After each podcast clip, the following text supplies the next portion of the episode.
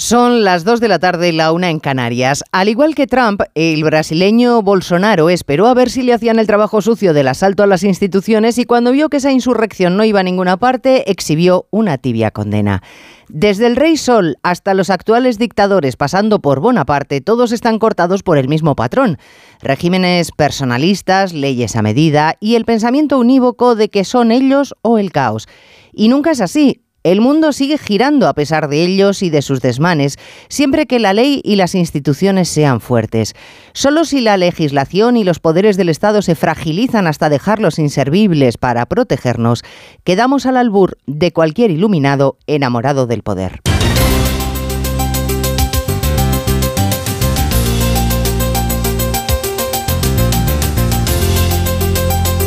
En Onda Cero, Noticias Mediodía con Elena Gijón.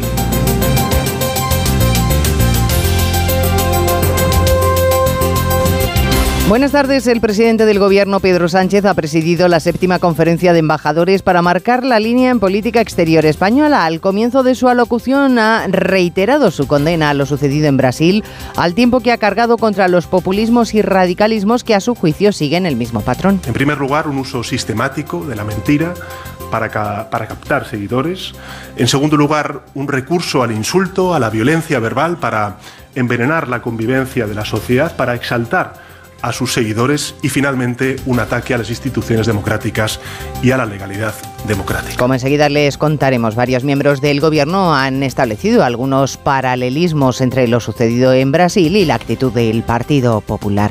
Un juez del Supremo en Brasil ha ordenado ya desalojar todos los campamentos de partidarios de Bolsonaro asentados en diversas partes de la capital, cuyo gobierno federal ha quedado suspendido. El asentamiento más grande se encuentra a esta hora frente al cuartel general del ejército, custodiando los decenas de policías, muchos de ellos a caballo. En más de uno, Pablo Ibáñez, profesor de geopolítica de la Universidad Federal Rural de Río, le ha dicho a Carlos Alsina que la respuesta a los insurrectos fue tardía pero contundente a pesar de la inicial pasividad de las fuerzas de seguridad. Que no es una mayoría, que es una parte pequeña, pero una parte muy peligrosa porque tiene el apoyo de las policías. Entonces es un problema grave porque los policías en Brasil están, uh, son apoyadores de Bolsonaro. La policía prácticamente se, se ha comportado como un, un espectador de, de, de, de lo que ha pasado. Cuatro asesinadas por sus parejas o exparejas este fin de semana. El ministro de Interior Grande Marlasca espera activar en semanas la alerta a mujeres con parejas con antecedentes de violencia de género.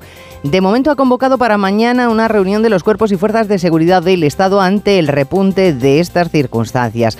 El último asesinato, se ha conocido esta mañana, ha sido en Adeje, en Canarias, acuchillado delante de sus hijos, uno de los cuales trató de defenderla y resultó herido cuatro asesinadas, les decía, en un fin de semana. Todos analizaremos, todos de forma individualizada, todos los asesinatos acontecidos en el año 2022.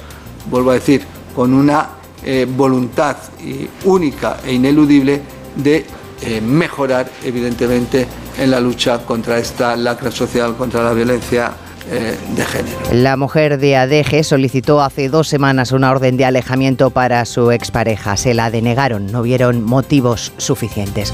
Hay más noticias de la actualidad y la mañana que repasamos en titulares con María Hernández y Paloma de Prada.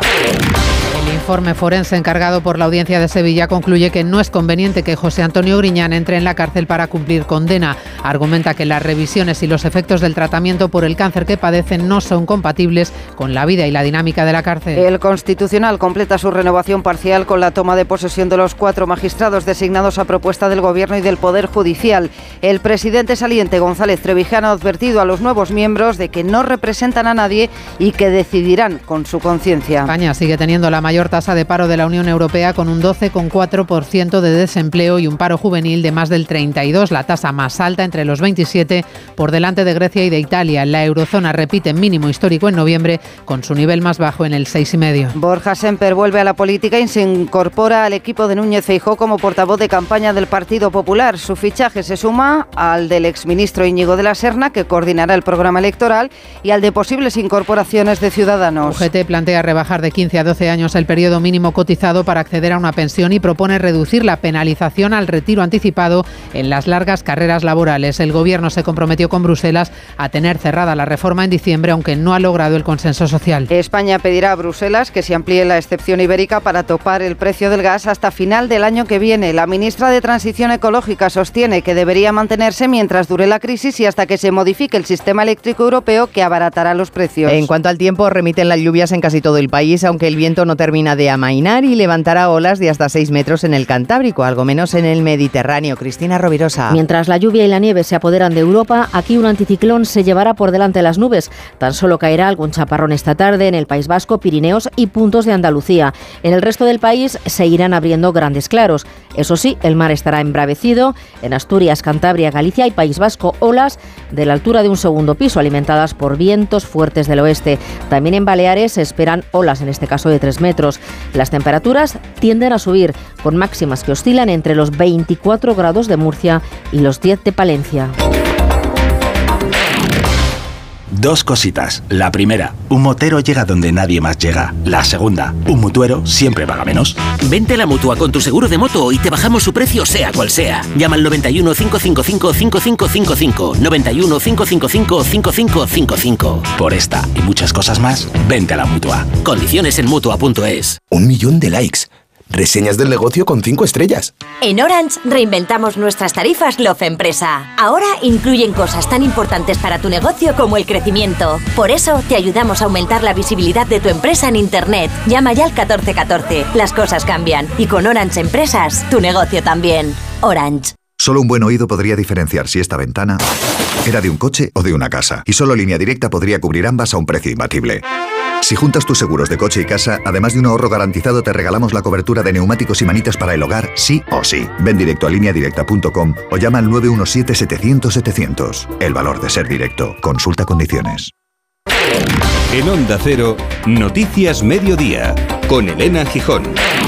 El gobierno de Lula da Silva denuncia el robo de armas de fuego del Palacio de Planalto, sede de la seguridad institucional. Es decir, que asaltaron los tres poderes armados, a pesar de que esta mañana se han conocido grabaciones del número 2 del gobernador de Brasilia, en el que decía que los asaltantes eran en realidad muy pacíficos, que se había pactado con ellos y que casi casi eso era un holgorio. Bueno, pues a esta hora 1.200 bolsonaristas que pedían un golpe de Estado han sido detenidos, mientras otros tantos siguen acampados frente a instalaciones militares.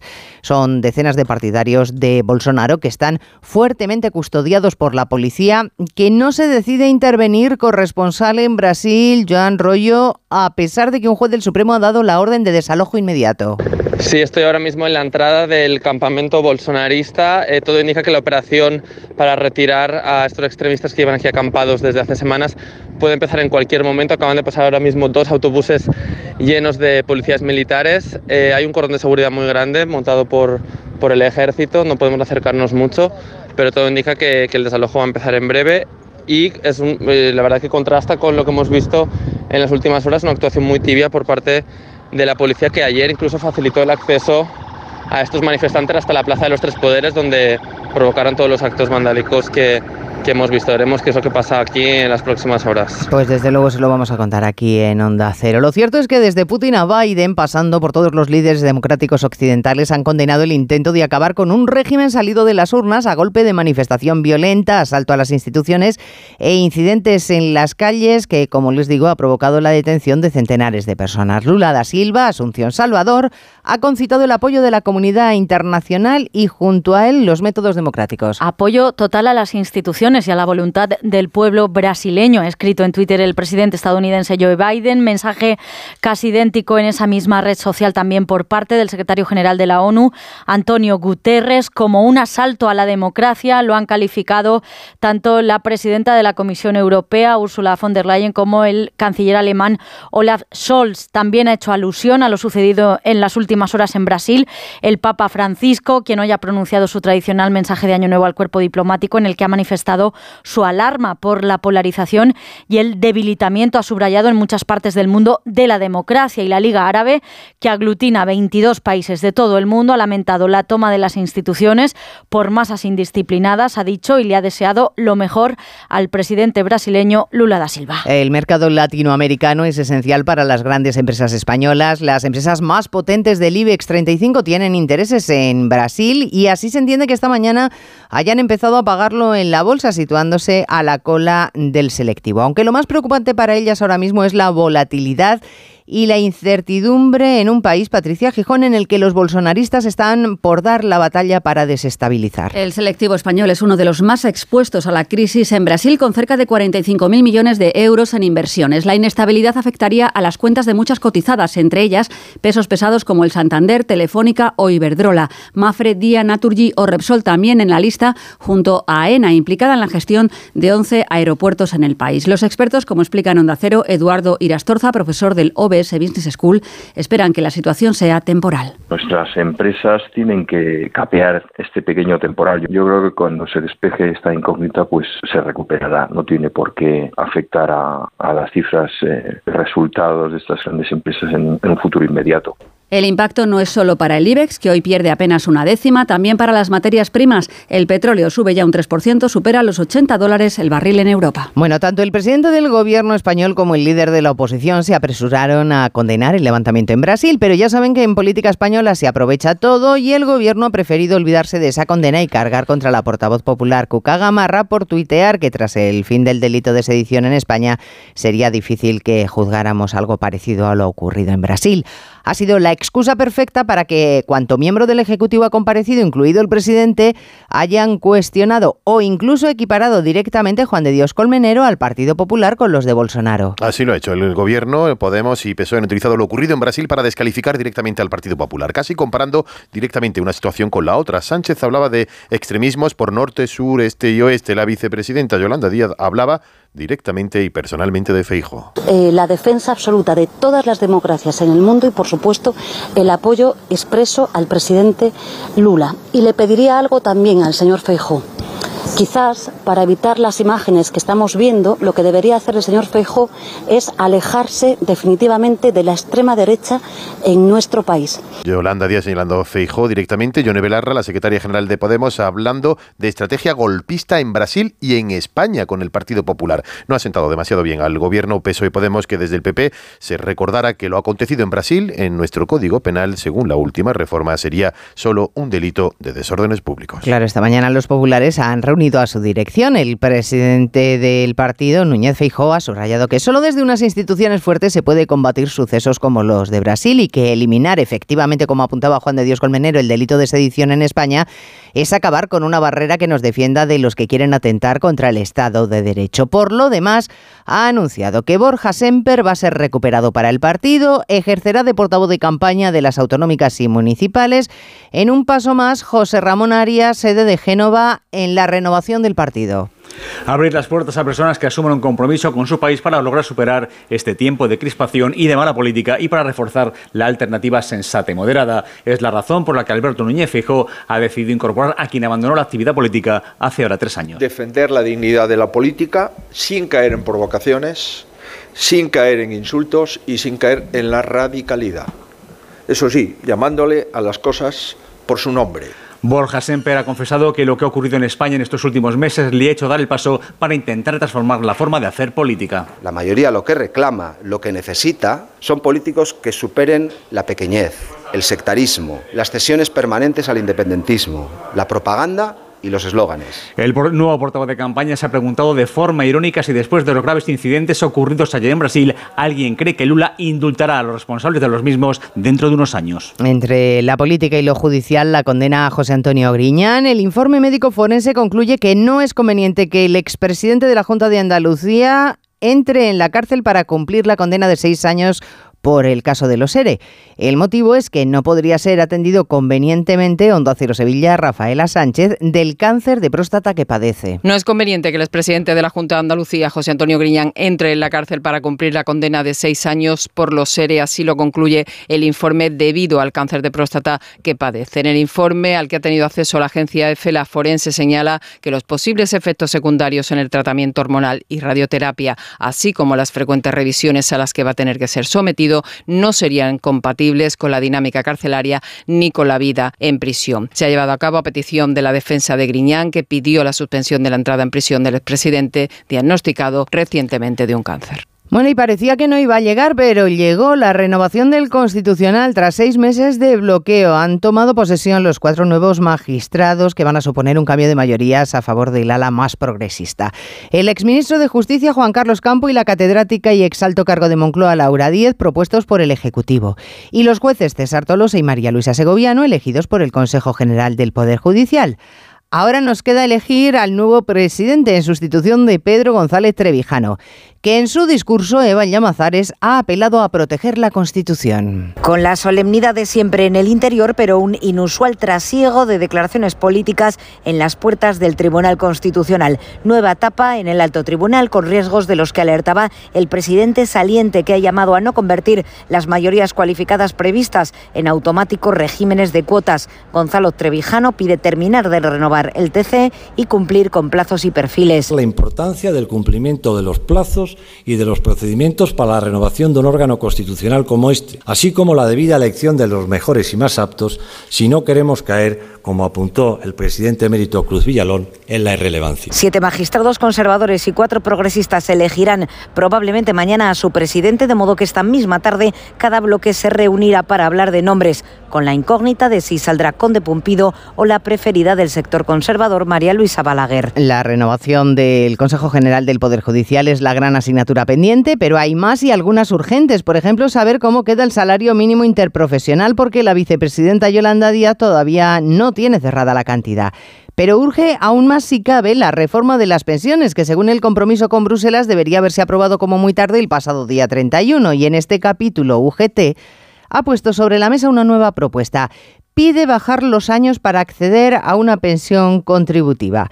De los 15 actuales, Caridad García a los 12. Ante una negociación ya fuera de plazo y sobre todo estancada por culpa del periodo de cómputo, el líder de la UGT, Pepe Álvarez, aparca líneas rojas y apuesta por ampliar horizontes. ¿Usted quiere hablar de eso? Vamos a hablar de todo. La UGT pide rebajar de 15 a 12 años el periodo mínimo que da derecho a una pensión. También eliminar la exigencia de que dos de esos años estén dentro de los últimos 15 de carrera laboral.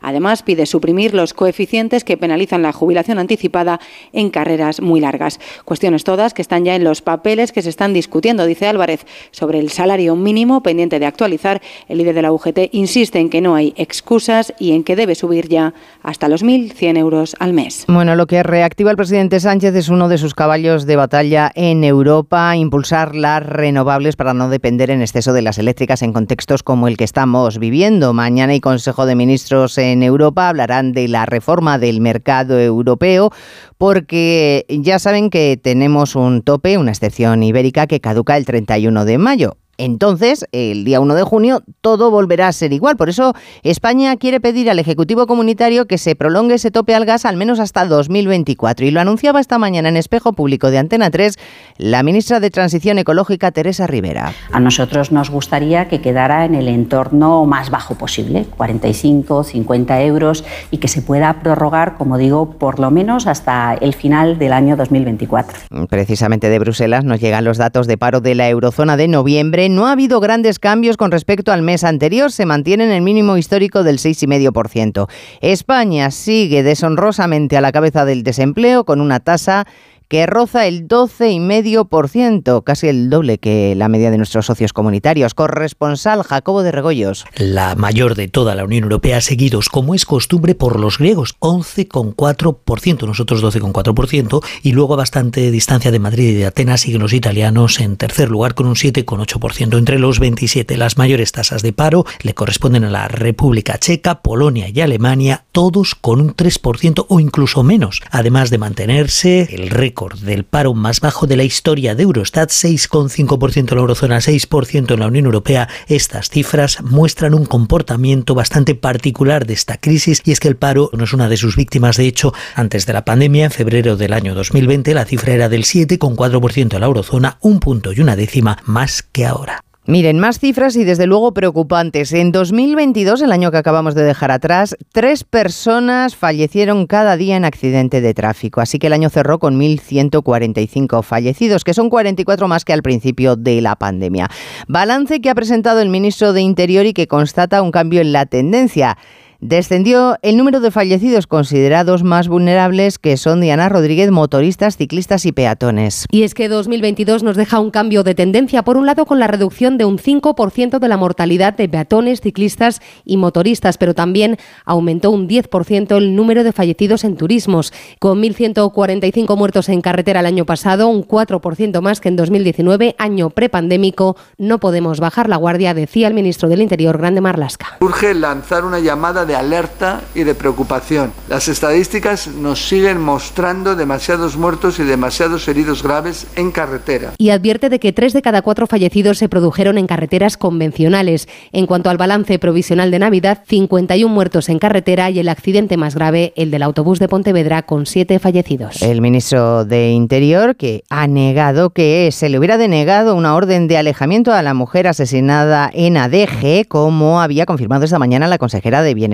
Social de Canarias. Porque en esa rueda de prensa de Grande Marlasca se ha hablado del preocupante incremento de asesinatos machistas a la espera de que se confirmen los que llevamos en todo el año pasado solo cuatro mujeres en apenas 24 horas. Solo cuatro quiero decir porque llevamos muy poco tiempo de año, es decir, cuatro en apenas 24 horas.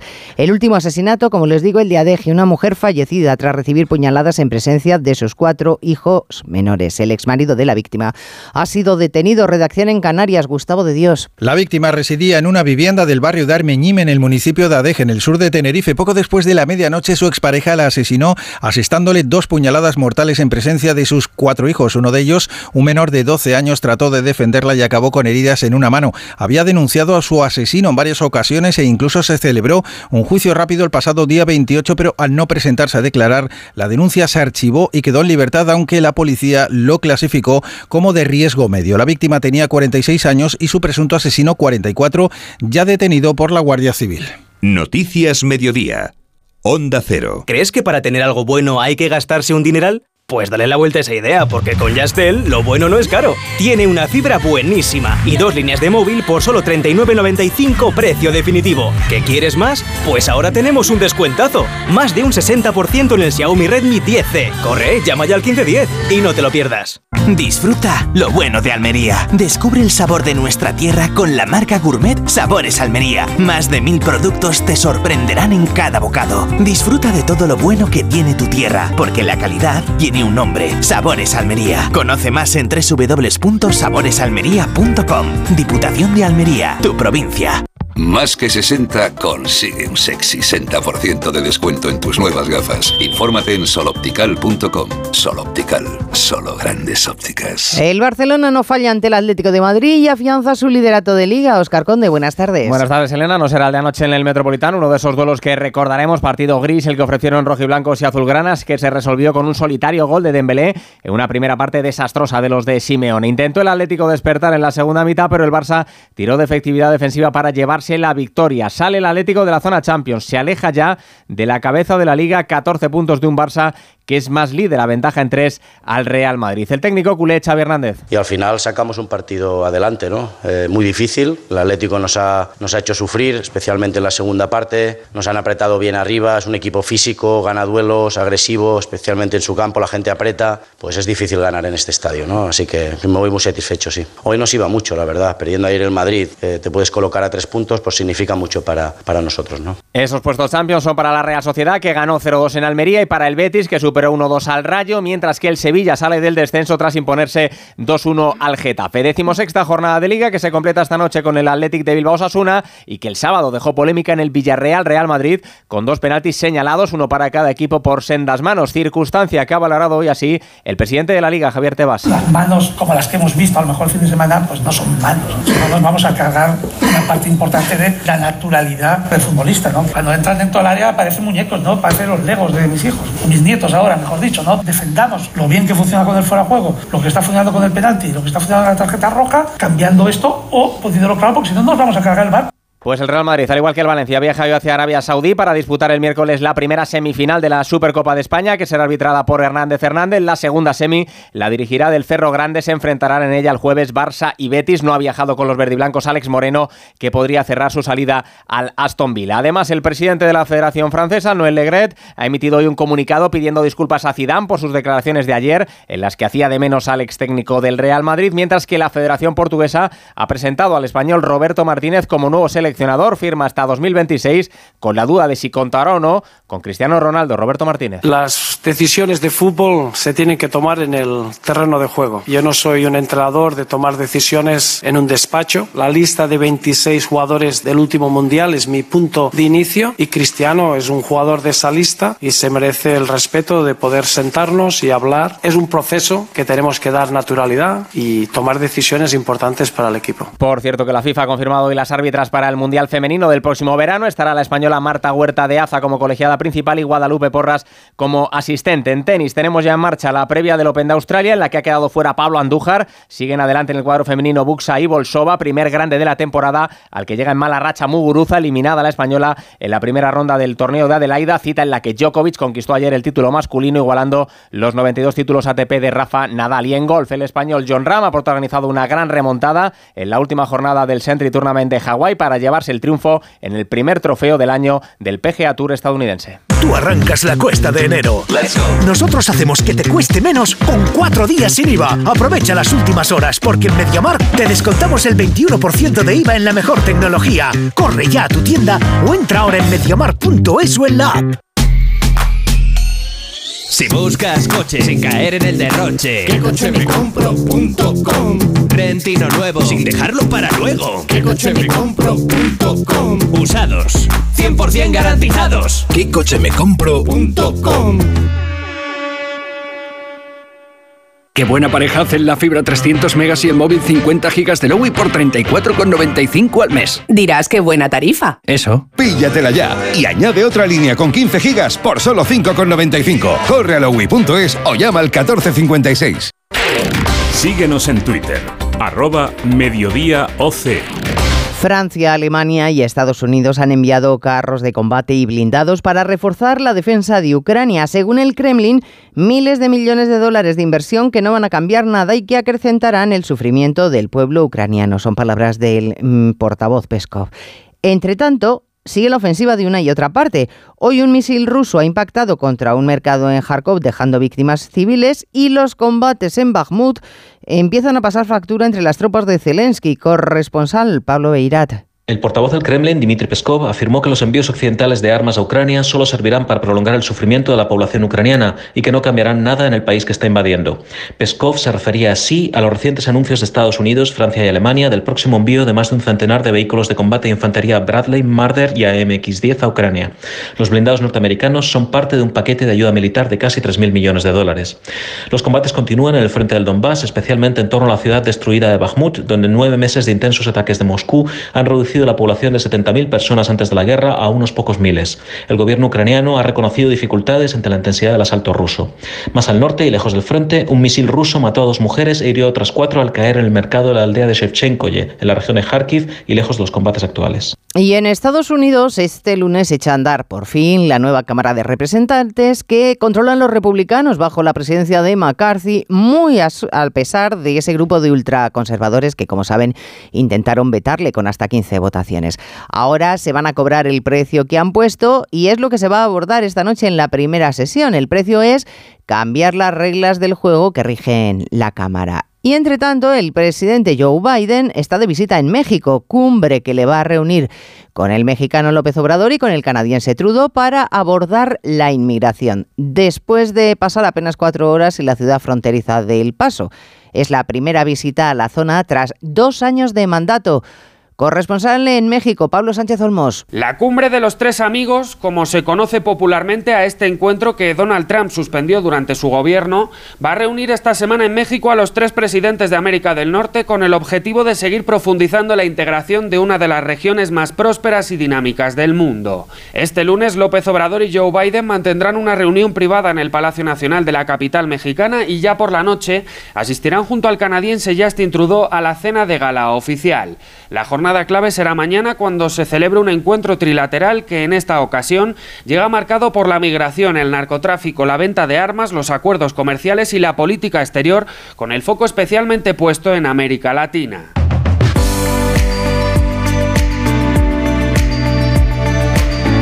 Pues así terminamos. En la realización técnica ha estado Dani Solís, en la producción Cristina Rovirosa. Ya saben que tenemos otra cita a las 3 de la tarde con lo más destacado del día, pero será ya en tiempo de Julia en la Onda. Ahora programación local y regional. Gracias señores por estar ahí. Muy buenas tardes. En Onda Cero, Noticias Mediodía, con Elena Gijón.